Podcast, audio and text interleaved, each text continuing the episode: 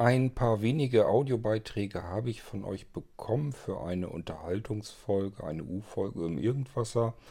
Gibt nicht so ganz viel her, mein Vorrat, aber ich will es auch nicht zu sehr lange verstauben lassen im Ordner. Will da mal wieder ein bisschen Ordnung reinbekommen und deswegen machen wir eine kleine U-Folge.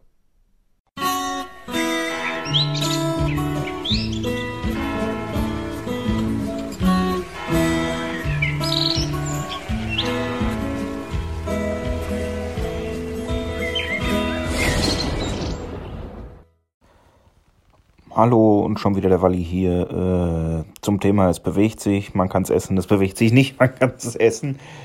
Ich habe da so ein bisschen die Einstellung wie Kord, also ich bräuchte nicht jeden Tag Fleisch, ganz drauf verzichten käme für mich aber auch nicht in Frage. Ich muss sagen, von diesen nachgemachten Sachen habe ich so noch nicht wirklich viel gegessen. Was ich vor einer Weile gegessen habe, da war ich ziemlich beeindruckt von, da hatten wir zu mehreren Geschnetzeltes und eine Person, die isst halt kein Fleisch, die hatte dann geschnetzeltes mit Tofu. Und da habe ich gesagt, komm, lass mich mal probieren. Äh, und das schmeckte ehrlich gesagt fast genauso wie das geschnetzelte mit Fleisch. Also das schmeckte richtig gut. Das war jetzt auch nicht, ich hatte gedacht, das wäre, als wenn man auf Schafkäse rumkaut oder so. Also die Konsistenz und der Geschmack, aber das war richtig gut gewesen. Also ich bin Alternativen generell nicht abgeneigt, nur wenn du dann irgendwas hast, wo da äh, 30 verschiedene Chemikalien zusammengerührt werden, damit es wie eine Frikadelle aussieht, da bin ich dann doch irgendwie etwas skeptisch. Also solange die Zutaten halbwegs natürlich sind, äh, finde ich das in Ordnung. Sonst sehe ich da nur bedingt viel Sinn drin, obwohl wenn man überlegt, was in einem normalen Schokoriegel alles für Sachen sind, die mit Schokolade nichts zu tun haben, äh, brauchen wir uns da vermutlich auch keine Gedanken drum zu machen. Es ist auf jeden Fall wir werden diese ganze Massentierhaltung und Monokulturen fürs Futter und so werden wir nur in den Griff kriegen, wenn wir wirklich weniger Fleisch, mehr Gemüse, mehr regionale Sachen, dass man vielleicht nicht mehr die, diese wirklichen großen, ja, Landwirt kann man nicht sagen, also dass man große Konzerne unterstützt, weil man sich für 99 Cent meint, irgendwie ein Steak kaufen zu können dass man dann das Steak vielleicht lieber beim kleinen Metzger vor Ort kauft oder so, wo man sich zumindest sicher sein kann, da wird noch vernünftiges Handwerk gemacht und da wird das Tier auch noch respektiert und das müssten leider mehr machen. Dann ist es halt wieder wie früher, dass man nur einmal die Woche vernünftig Fleisch isst oder so. Das hat uns doch früher auch irgendwie nicht geschadet. Da hat man sich dann sonntags richtig gefreut, dass es Braten gibt. Heute ist Braten nichts mehr Außergewöhnliches, oder?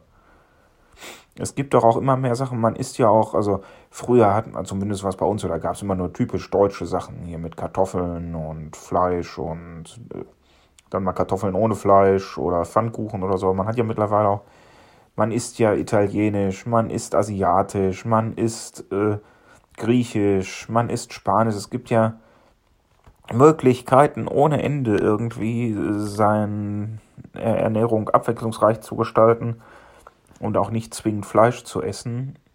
Ich meine, ich selbst esse vermutlich auch zu viel Fleisch und vor allem zu viel Zucker, zu viel Fett, aber mir ist zumindest schon mal bewusst, was ich falsch mache. Jetzt muss ich das nur noch irgendwann in den Griff kriegen. Denn so weiter wie wir jetzt machen, in alle Ewigkeit, können wir auf keinen Fall. Das wird nicht funktionieren. Da werden wir dann irgendwie vermutlich mal gegen die Wand mitfahren. Ich wäre jetzt aber auch keiner, der unbedingt Lust hätte, Insekten zu essen, weil sie das ja schon hin und wieder mal in Berichten oder so haben. Das wäre jetzt das nächste Ding, dass wir. Also Insekten direkt, das würde mich ekeln. Okay, das ist nur ein kulturelles Problem, äh, weil das ist mehr oder weniger gutes Eiweiß, aber äh, wäre nichts für mich. Äh, wenn man jetzt irgendwas hat, wo weiterverarbeitet Insekten drin sind, ich habe heute, glaube ich, mit Aufnahmen nicht so wirklich Glück. Ich wollte sagen, wenn man jetzt irgendwas hat, wo äh, weiterverarbeitete Insekten drin sind, das ist vielleicht nicht so das Problem, wenn man es nicht sieht, dass es Insekten sind. Aber ich glaube, da würde ich dann lieber sagen, komm, dann esse ich lieber eine Gemüsepfanne oder mach mir einen Obstsalat oder so. Das brauche ich dann nicht wirklich. Dann verzichte ich halt lieber mal einen Tag oder zwei auf tierisches Eiweiß. Das geht auch. Ja, Thorsten, wir futtern uns wie gesagt auch so nach und nach durch. Es ist jetzt also nicht so, dass wir jetzt extrem vegetarisch ausprobieren, sondern es ist wirklich so, wenn man einkaufen geht, nimmt man ein, zwei Teile mit aus der vegetarischen Abteilung und irgendwann kommt das mit auf den Tisch und man probiert es mal aus. Neulich hatten wir vegetarische Steaks. Da habe ich mich gefragt, warum muss man sowas überhaupt Steak nennen? Also man darf sich, glaube ich, man muss das Hirn so ein bisschen ausschalten bei manchen vegetarischen Gerichten. Es wird dann doch immer irgendwie versucht, irgendwas an Fleisch zu imitieren, was ja erstmal, wenn man es so machen würde, einfach nur ja nicht weiter tragisch ist. Nur warum muss man dann irgendwie diesen Bezug versuchen herzustellen? Das verstehe ich nicht, denn wirklich exakt so schmecken tut das Ganze natürlich trotzdem nicht. Wir hatten, wie gesagt, vegetarische Steaks, die hatten mit allem Möglichen was zu tun. Mit einem Steak hatten sie nun wirklich überhaupt gar nichts gemeinsam. Das Einzige, was man eben versucht hat, ist dieses, ähm, ja, die Abdrücke sozusagen von einem Grillrost da irgendwie mit reinzubekommen.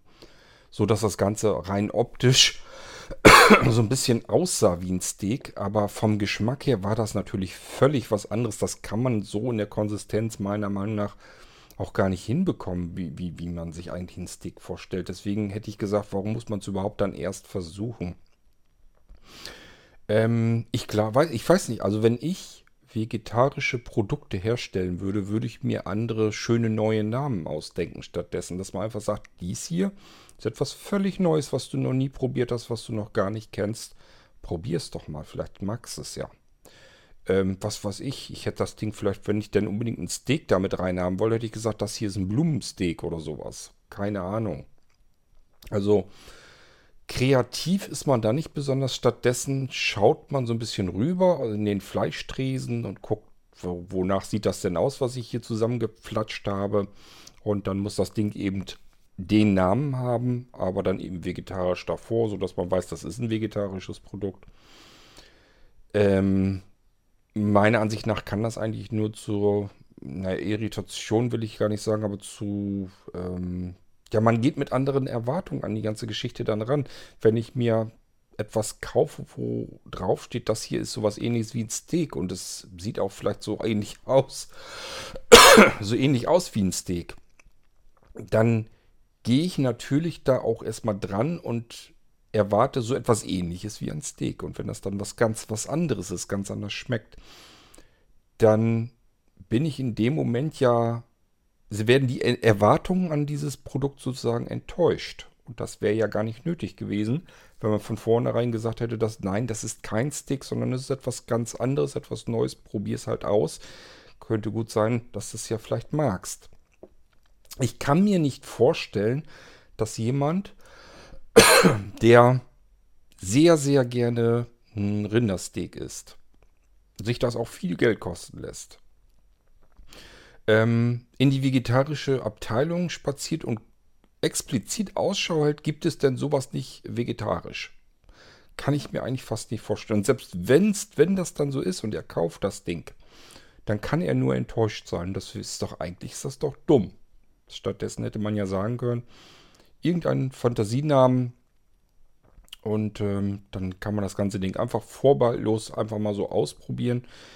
Kann ja trotzdem schmecken. Man geht vielleicht mit anderen Erwartungen dran, sagt sich, okay, ich weiß nicht, nach was das jetzt ähm, ursprünglich irgendwie ähm, schmecken sollte. Ich probiere das jetzt einfach und ähm, bewerte das sozusagen neutraler. Ähm, warum das so nicht gemacht wird, keine Ahnung. Also mir sind immer wieder so ab und zu so ein paar Sachen sind mir eben in der vegetarischen Abteilung aufgefallen, wo ich gesagt hätte, die schmecken gut, die Sachen. Das muss gar nicht unbedingt sein, dass man das mit irgendwas Fleischlichem unbedingt zwingend vergleicht. Ich hatte ja schon mal gesagt mit den vegetarischen Schnitzeln. Die schmecken nun wirklich tatsächlich so wie Hähnchenschnitzel. Und äh, die würde ich auch jederzeit ähm, ja, einem Hähnchenschnitzel vielleicht sogar vorziehen oder gleichstellen. Also wenn ich sagen kann, okay, ich habe vom Geschmack her, von der Konsistenz her, ist alles exakt das gleiche. Ich merke da kaum noch einen Unterschied. Schmeckt wie ein Hähnchenschnitzel. Ein Hähnchenschnitzel schmeckt ja auch nicht wie das nächste Hähnchenschnitzel. Ähm, die schmecken ja auch unterschiedlich. Somit reiht sich das nur in diese ja, in die Hähnchenschnitzel sozusagen mit ein. Und ich könnte es dann doch ganz normal essen. Und äh, wenn ich dann sagen kann, ich kann hier einen Hähnchenschnitzel essen, habe vom Gefühl her einfach, ich habe jetzt einen Hähnchenschnitzel gegessen, musste aber gar kein Hähnchenfleisch für ähm, verarbeitet werden. Das heißt, es musste gar kein Tier getötet werden.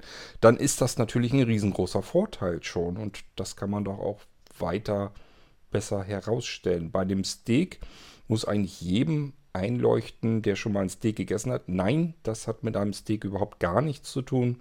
Deswegen ist es Quatsch, dass wir es so benennen. Das Einzige, was wir uns dadurch schaffen, sind Leute, die das eventuell mal kaufen und dann fürchterlich enttäuscht sind und dann wieder am Quaken und am Meckern sind, dass vegetarischer Krempel alles Mist ist, dass das nicht schmeckt. Was eigentlich doof ist, weil wenn man das so macht, wie wir das jetzt im Moment machen, sich einfach mal durch die verschiedenen Sachen durchzuprobieren, dann kann man auch auf das ein oder andere kommen, was man mit in seinen Speiseplan einfach mit einbindet. Ähm, die Chance vertut man sich meines Erachtens nach, wenn man alles versucht mit irgendwas zu vergleichen, was dann aber nicht dem Vergleich einfach nicht standhalten kann. Und das müssen die Hersteller einfach auch wissen. Die werden auch schon mal eventuell ja wohl ein Steak ausprobiert haben und einfach festgestellt haben müssen, das hat, das eine hat mit dem anderen überhaupt nichts zu tun. Also versuchen wir es gar nicht erst denjenigen, die gerne ein Steak essen, das als Alternative vorzusetzen. Das ist einfach Quatsch. Nun gut, ähm, wir hören uns mal durch. Ich meine, ich hätte noch mehr Audiobeiträge zu dieser ganzen Geschichte mit vegetarisch und weniger Fleisch essen und mehr Gemüse und und und, was da alles dazu zählt. Ähm, von daher gehen wir da sicherlich noch ein paar Mal drauf ein.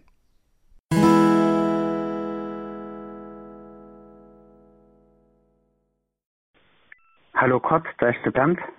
Ich habe jetzt Feedback zu deiner letzten Gedankenfolge, die ich übrigens sehr gut finde. Ich bin auch kein Vegetarier. Ähm, ja, versuche eben aber auch meinen Fleischkonsum zu reduzieren. Ähm, ja, aber einen äh, Kritikpunkt äh, möchte ich haben. Ich weiß, der ist jetzt ähm,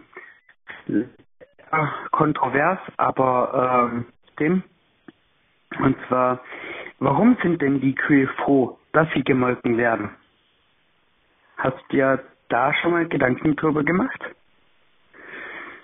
Naja, letzten Endes ist äh, doch so, dass die Kühe nur weiter Milch geben, weil sie des äh, ersten Kalbes weiter abgezapft wird. Das heißt, ähm, das wäre bei menschlichen Frauen äh, auch nicht anders, wenn man denen, äh, keine Ahnung, ein Jahr lang nach dem Geburt des Babys oder meinetwegen auch zwei Jahre weiterhin die Milch abpumpen würde, äh, dann würde die Frau natürlich auch weiterhin Milch geben. Einfach weil der Körper sagt, okay, ähm, es wird weiter Milch abgezapft, also in dem Fall, ne, äh, das Kind trinkt weiter Milch, dann kriegt es die Milch weiterhin. Und ähm, insofern finde ich es auch gut, wenn sich Menschen auch äh, über Vegane Gedanken machen. Hm, klar, man muss eben schauen, wo kriegt man die einzelnen Sachen her und so.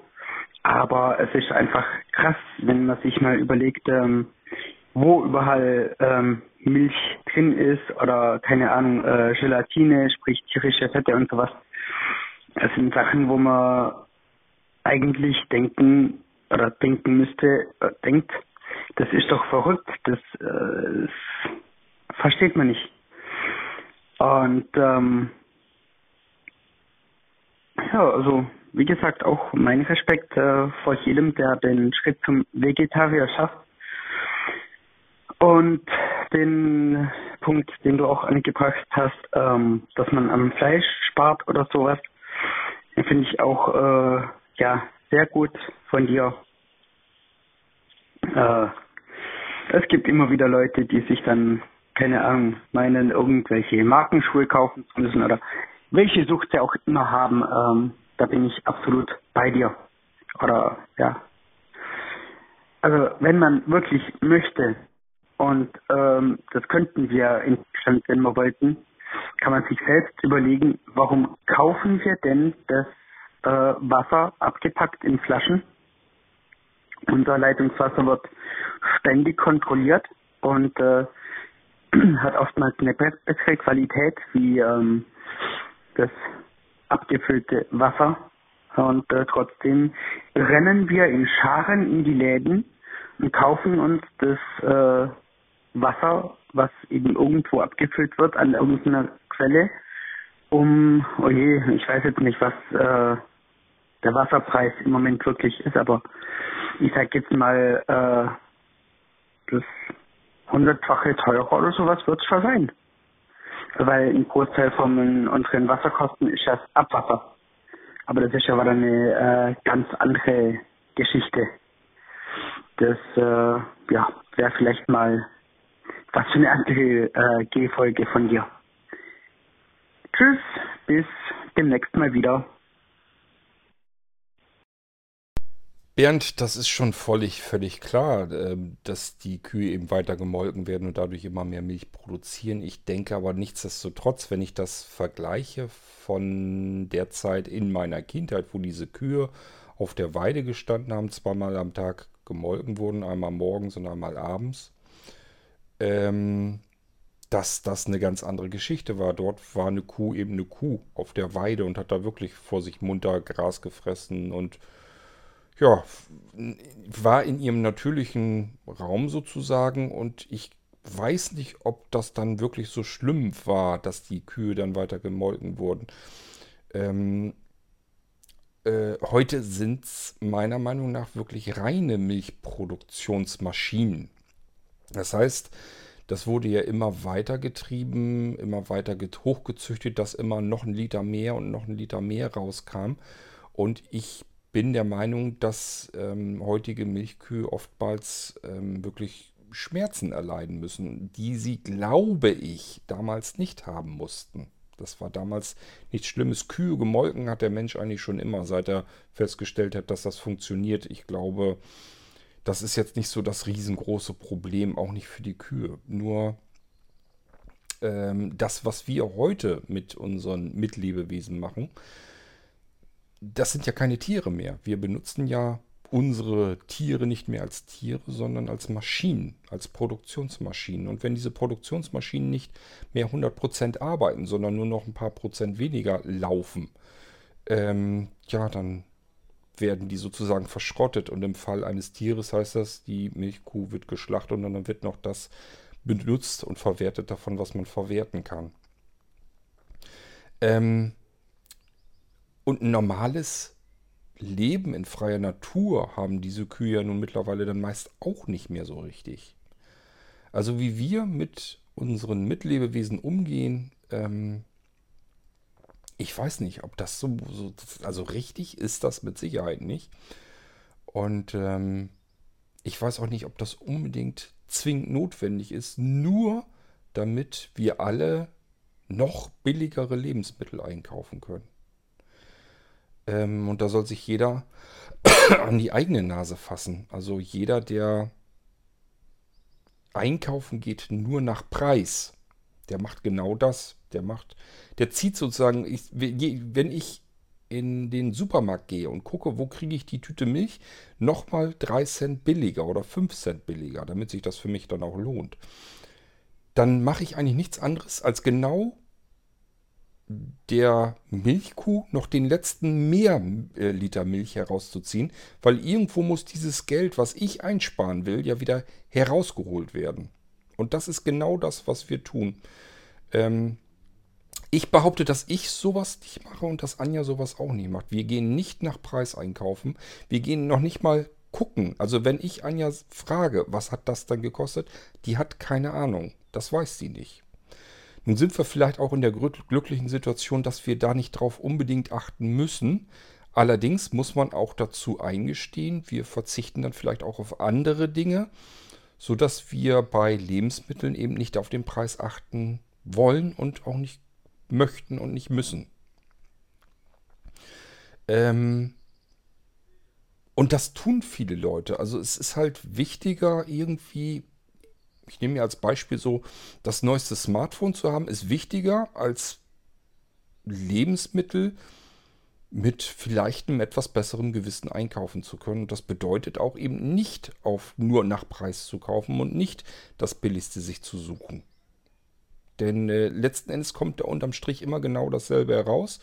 Die Bauern werden immer beschissener bezahlt. Sie müssen wieder zusehen, wie kriegen sie das kompensiert. Das heißt, muss wieder mehr Milch aus der Kuh herauskommen. Sie müssen beim nächsten Mal einkaufen der Rinder sozusagen aufpassen, ähm, dass das wieder eine bestimmte Sorte ist, eine bestimmte Zucht ist, die dafür bekannt ist, dass sie noch ein paar Liter mehr Milch geben. Die werden dann noch mehr abgequält dadurch und das ist alles, äh, das ist wie so eine Lawine und wir sind Auslöser dieser Lawine in dem Moment, wo wir die Lebensmittel einkaufen. Ja, klar, es gibt Menschen, die müssen auf jeden Cent, auf jeden Euro achten. Die haben am Monatsende, die kommen wirklich nicht über ja, drüber hinaus, die schaffen es einfach nicht. Ähm, die gibt es auch, aber das sind längst nicht alle diejenigen, die wie die Blöden in, durch die Supermärkte ziehen, durch unterschiedliche Discounter und da wirklich gucken, wo ist noch was im super Sonderangebot, wo ist was im super Schnäppchenangebot, wo kriege ich noch was, vielleicht noch irgendwie einen Euro billiger. Und ich glaube, das hängt da ganz viel mit zusammen. Zumindest ist das etwas, was mir im Ausland, wo sehr viel auf Lebensqualität und auf Lebensmittel geachtet wird.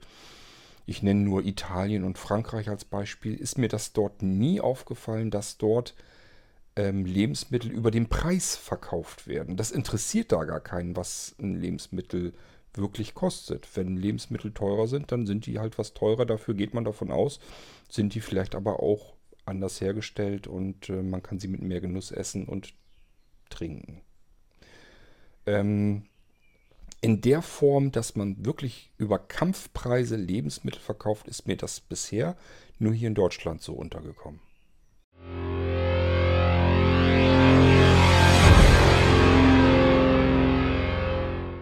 Hallo, der Walli hier. Äh, wo ich gerade die Folge zu der USB-Kopierstation gehört habe, das hat mich ein bisschen an alte Zeiten erinnert.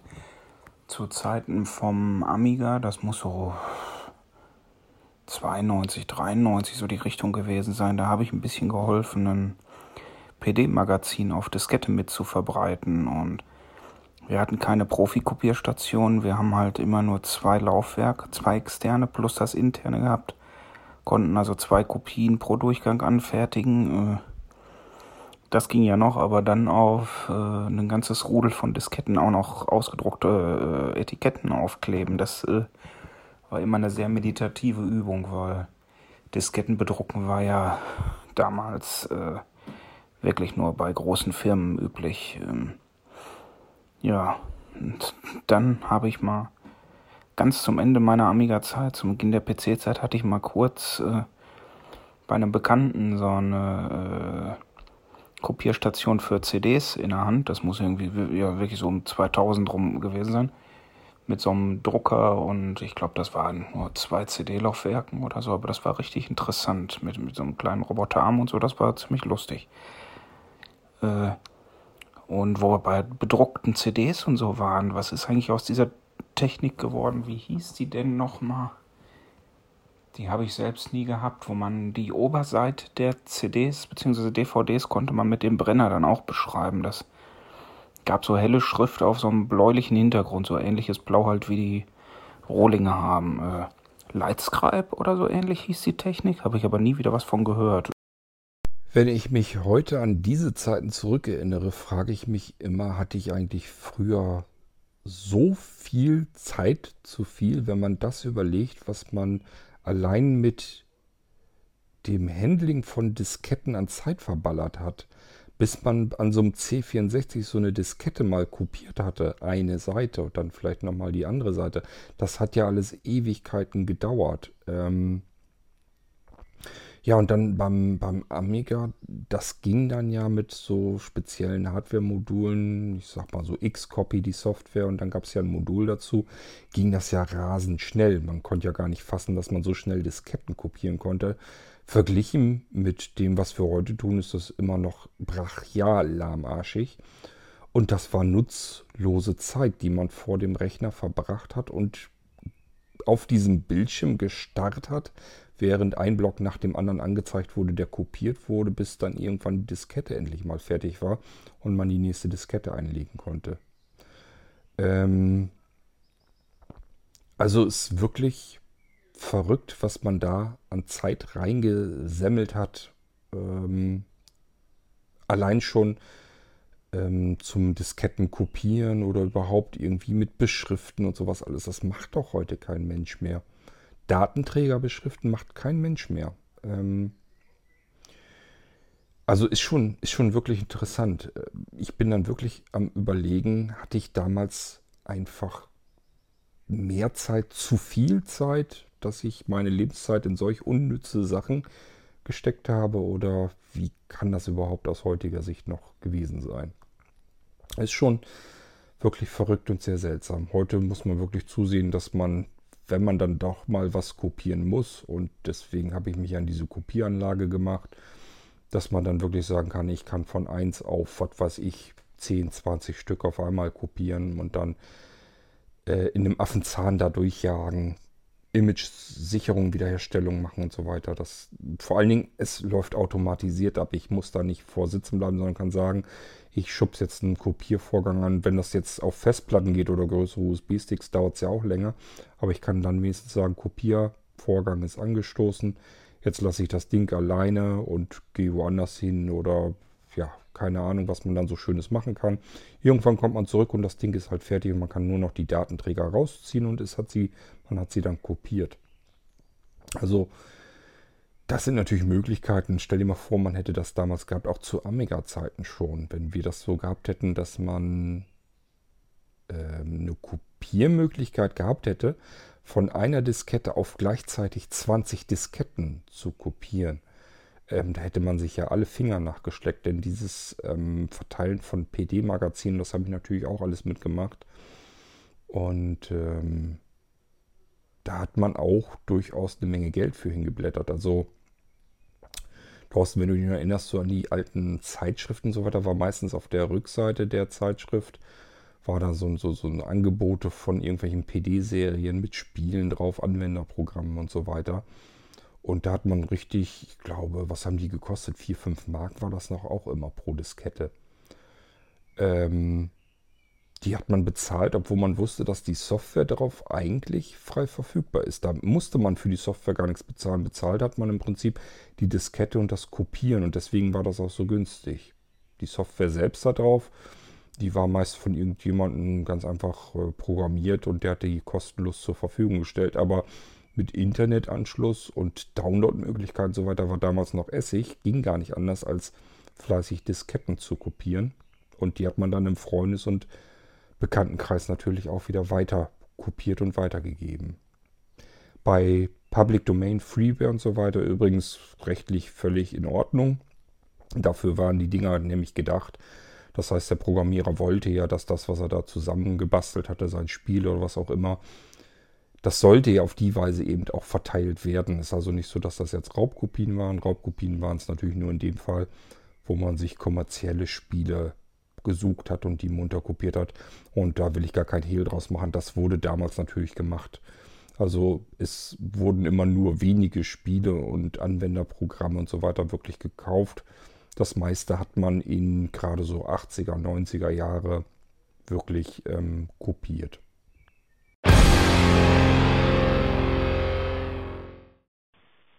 Hallo ist der Bernd. Noch meine Antwort auf deine letzte nachgeschobene Gedankenfolge.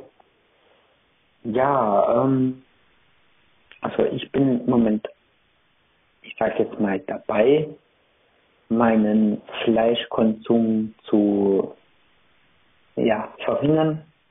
Also nur als Beispiel, früher habe ich halt morgens Standard äh, ein Wurstbrot gegessen mit Salami, Schinken, was auch immer.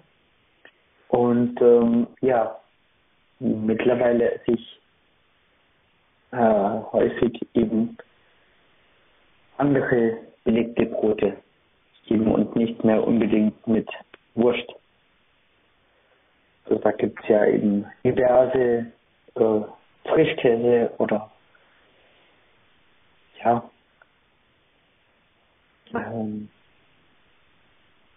andere, andere Geschichten, mit denen man sich im Brot äh, bestreiten kann. Ähm, ich habe auch schon diverse äh, Pflanzenaufstriche gefunden, die eigentlich ganz gut waren. Ja, also da gibt es durchaus ähm, verschiedenste Möglichkeiten, die man da probieren kann. Ja, und ich habe, ähm, gut, das ist jetzt schon äh, einige Jahre her, äh, mal so, so, so Tofu-Würstchen äh, probiert. Und ähm, ja, also die fand ich damals auch so grausam. Ähm, ja, die möchte ich nicht unbedingt nochmal essen, aber ähm, das glaube ich sehr gern, dass ähm, so manches Pflanzenkonstrukt, das man dann halt auch irgendwie ins Fett schmeißt und irgendwie, ähm, ja, oder vielleicht auch paniert, dass das dann auch schmeckt.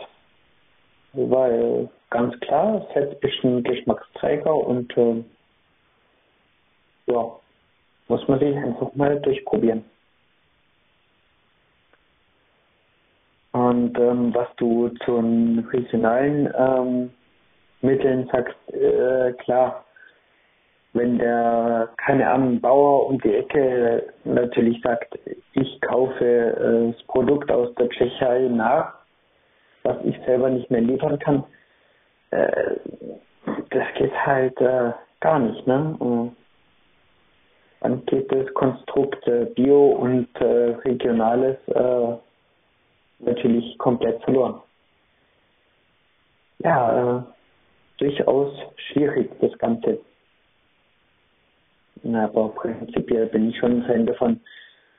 Aber keine Ahnung, wenn ich äh, schon der Meinung bin, bin, dass ich mir Mineralwasser kaufe beispielsweise, mh, hm, dann kaufe ich halt das Mineralwasser, keine Ahnung, also bei mir zumindest in der Nähe, also ich wohne ja in Nürnberg, dann kaufe ich mir halt beispielsweise Frankenbrunnen, was in einer fränkischen Quelle abgezapft wird und nicht irgendein Röhnsprudel oder irgendwas, was halt noch wirklich äh, hunderte von Kilometern hergekarrt wird. Also ich finde halt, das muss jetzt da nicht sein. Ja, dann bin ich mal gespannt, was du so als nächstes wieder aufs Tapet bringst und bis demnächst. Ciao.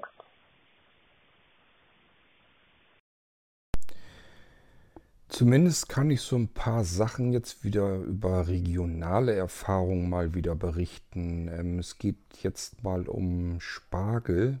Ähm, Spargelsaison ist ja noch, geht bis zu meinem Geburtstag im Prinzip. Das heißt, kurz nach Sommeranfang ist ja normalerweise die Spargelzeit vorbei. Und ich wohne sozusagen in der Hochburg des Spargels. Ähm, hier wird um uns herum der Nienburger Spargel angebaut. Der wird weit bis in den Harz hinein und so weiter wird er verkauft auf den Ständen in den Großstädten und so weiter. Es wird, ist eine, ja, im Prinzip eine Werbemarke mittlerweile schon geworden. Nienburger Spargel das ist natürlich nicht ein Spargelanbauer, der dahinter sitzt, sondern das sind ganz viele verschiedene. Und obwohl man immer Nienburger Spargel da dran hätte und dann sich sagt, das ist einfach eine Güteklasse für sich, ähm, wird der so dermaßen unterschiedlich angebaut. Ähm, wir waren nun neulich mh, zum Spargelessen eingeladen. Ich will da gar keinen Namen nennen, obwohl diejenigen, die das so ein bisschen hier kennen, regional, die können sich schon denken, wo wir da waren. Da ist halt ein Spargelanbauer, der hat hier ähm, nicht direkt hier, sondern ein Stückchen weiter her, mehr in meiner Heimatgegend, wo ich ursprünglich aufgewachsen bin, hat er so ziemlich alle Felder aufgekauft, die man da irgendwie aufkaufen kann. Ist also dort, dort der größte Spargelanbauer. Er hat auf seinem Hof riesengroße Festzelte aufgebaut, den ganzen Sommer hindurch. Die werden nur für die für wenige Wintermonate sozusagen abgebaut, damit sie da nicht kaputt gehen im Winter. Ansonsten bleiben die aufgebaut. Und äh, dann wird da eben nicht nur Spargel auf dem Hof verkauft, sondern eben auch ähm, Spargelessen, also Spargelbuffet, Sattbuffet. Ähm, dort waren wir zum Essen mit eingeladen und das ist also, ja, da werden tausende Menschen durchgejagt. Ähm, das sind riesengroße Zelte, Festzelte und die Dinger sind voll. Die machen also in zwei Schichten abends und in zwei Schichten mittags. Und ich glaube, zur Kaffeezeit, zumindest an den Wochenenden, gibt es dann noch Kaffeekuchen, was man dann da kriegen kann. Da kann man alles Mögliche essen. Also man kann sich, kann zum eigentlichen Spargel immer wieder hin sich nachgeben äh, lassen auf seinen Teller. Weißen und grünen Spargel. Kartoffeln gibt es natürlich, Schnitzelsatt, ähm, Schinken, verschiedene Sorten. Es gab eine Pfanne, wo Spargel und Champignons und Zwiebeln und so weiter drin gebraten wurden. Das konnte man sich nachnehmen. Ähm, Kartoffelgratin im Nachtisch, verschiedenste Sorten, Mousse Schokolade, Erdbeer, Pudding war das, glaube ich. Ähm, äh, was war das noch? Blaubeergrütze, äh, Frozen Joghurt aus der Maschine, also unterschiedlichsten Sachen. Und es ist eben alles mit drin, ist alles mit einem Preis abgegolten. Deswegen fahren die Leute dahin auch, auch wie die Deppen. Ähm, ich persönlich fand es mal wieder, ich kannte das natürlich schon vorher, ich war da schon öfter, ich fand es mal wieder furchtbar, ähm, weil ich immer das Gefühl habe, es ist alles auf Preis getrimmt, es ist alles billig. Der Spargel schmeckt bitter und ich habe mir sagen lassen, das passiert meistens dadurch, durch Überdüngung wird der Spargel bitter. Sollte das so sein, kann ich mir das da so auch gut vorstellen. Mittlerweile lassen sich die Spargelbauern, glaube ich, sogar dafür bezahlen, dass andere Bauern ihre Gülle dort bei denen loswerden. Also das dort auf die Spargelfelder aufbringen können. Und ähm, ja, wenn das dann zu viel des Guten ist, wird wohl der Spargel ein bisschen bitter. Und das war hier auch wieder der Fall. Und man hat auch immer bei allen anderen Sachen immer so ein bisschen das Gefühl, das ist alles einfach nur billig gemacht. Und ähm, das möchte ich einfach nicht. Habe ich keine Lust zu. Ähm, dann haben wir wirklich in der Nähe von Nienburg Spargel gegessen. Das war eigentlich ganz okay. Dann haben wir mit einer Frau, die im Gartenbau tätig ist, gesprochen. Die sagt, dass nebenan Spargelfelder sind. Da hat sie dann ihre Pflanzen dann da mittendrin. Und äh, sie sagt, das ist ähm, ungefähr achtmal in der Anbausaison des Spargels. Also jetzt nicht übers ganze Jahr verteilt, sondern ist ja im Prinzip geht das ja nur das erste Halbjahr, wo sich um den Spargel gekümmert wird.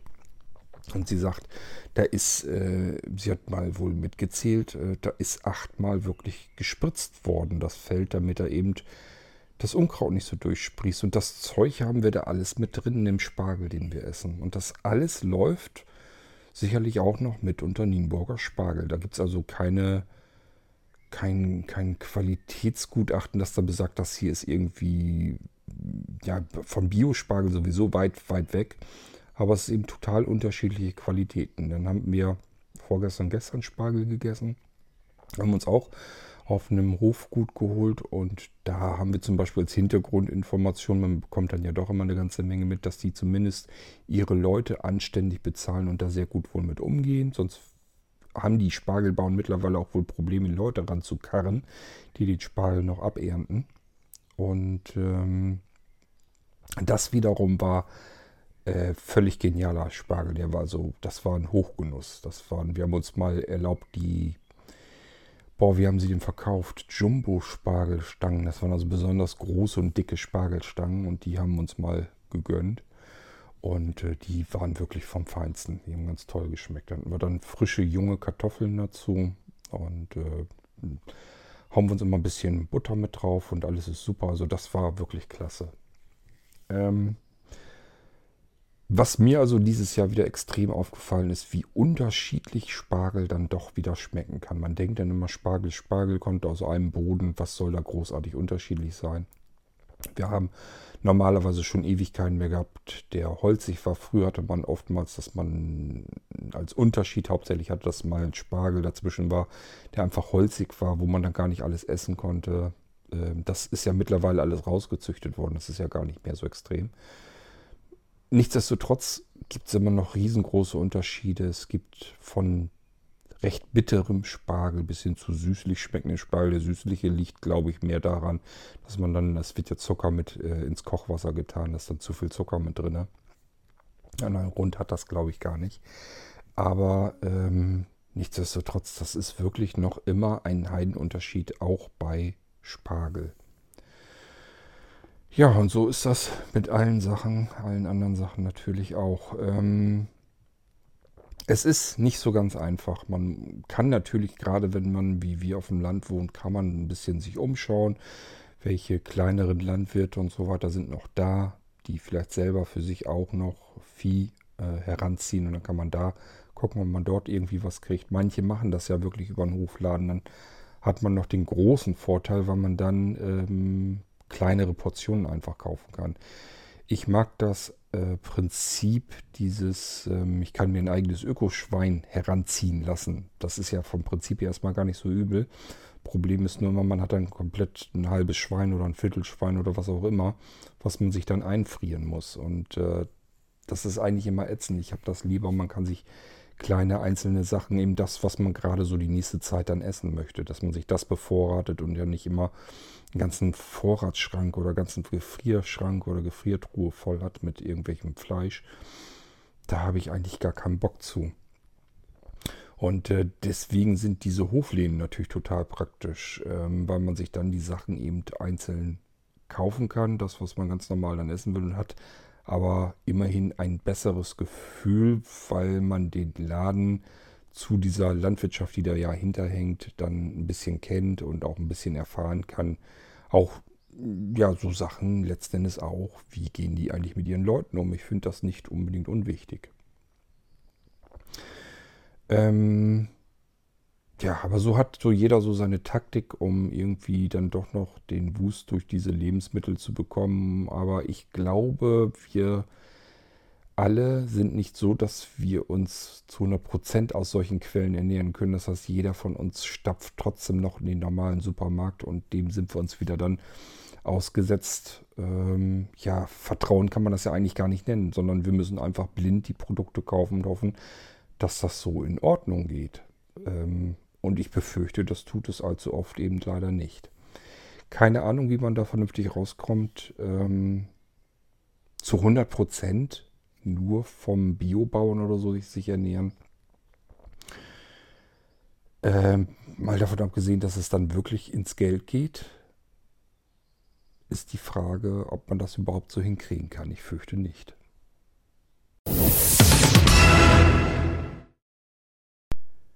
Eingangs zu dieser Folge hatte ich ja schon vermutet, dass es eine relativ kurze U-Folge wird. Das ist es auch geworden, sogar noch kürzer, als ich ursprünglich gedacht habe, weil sich entpuppt hatte, dass ein längerer Audiobeitrag, den ich hier für die U-Folge noch eingeplant hatte, dass ich den schon verwurstet habe. Das war der Heinz zum Thema mit der vom wegen Blindheit und Arbeitslosigkeit und so weiter. Das hatte ich ja schon in der jeweiligen Folge mit verarbeitet. Deswegen können wir das hier in der U-Folge ja nicht normal gebrauchen. Und somit haben wir nicht mehr Audiobeiträge. Ist also wirklich eine relativ kurze, kleine, knappe U-Folge geworden. Aber wir haben sie fertig und mein Audiobeitragsordner ist jetzt wieder leer. Ihr könnt mich wieder reichlich eindecken mit euren Audiobeiträgen. Spricht einfach auf den Anrufbeantworter. Äh, die Nummer des Podcast-Anrufbeantworter wird am Ende dieser Folge wieder äh, angesagt und dann könnt ihr hier einfach anrufen. Braucht da keine Angst zu haben, dass da irgendjemand sich mit euch unterhalten will. Ihr werdet nur einen Signalton bekommen, könnt dann hier direkt auf den AB drauf sprechen. Das kann ich dann hier als äh, Audiobeitrag gerne mit reinnehmen. Ihr könnt mir natürlich auch in eure Mikrofone sprechen. Das heißt, wenn ihr ein Smartphone oder ein Diktiergerät oder was auch immer habt, könnt ihr damit auch aufnehmen. Lasst mir die Audiodatei irgendwie dann zukommen, ob nun per E-Mail, per Dropbox, Link oder wie auch immer die hierher kommt, ist eigentlich vollkommen Schnurzpiepe. Ich muss nur drankommen können. Speichere mir das eben in meinen ähm, Ordner Hörerbeiträge ab, speziell in die U-Folge und kann da mal gelegentlich wieder eine neue Unterhaltungsfolge machen. Ähm, das war es also mit dieser U-Folge. Ich suche uns noch einen Musiktitel wieder raus, wie ich das dann immer so mache. Ähm, aus dem C64-Bereich. Das heißt, das ist wieder dieses Gequietsche und Gequäke. Wer das nicht ab kann, kann jetzt also schon mal abschalten. Und ansonsten hören wir uns im Irgendwasser sicherlich bald wieder. Bis dahin macht's gut. Tschüss, sagt euer König Kort.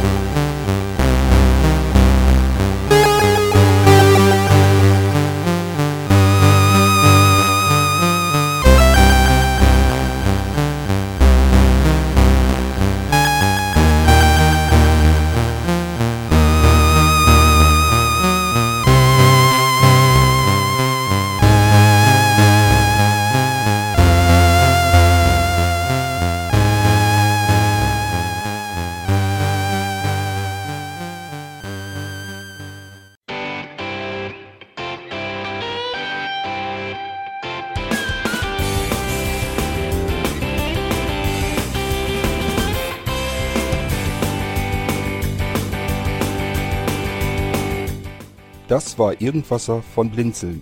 Wenn du uns kontaktieren möchtest, dann kannst du das gerne tun per E-Mail an podcast.blinzeln.org oder über unser Kontaktformular www.blinzeln.org. Blinzeln schreibt man in unserem Fall immer mit einem D in der Mitte.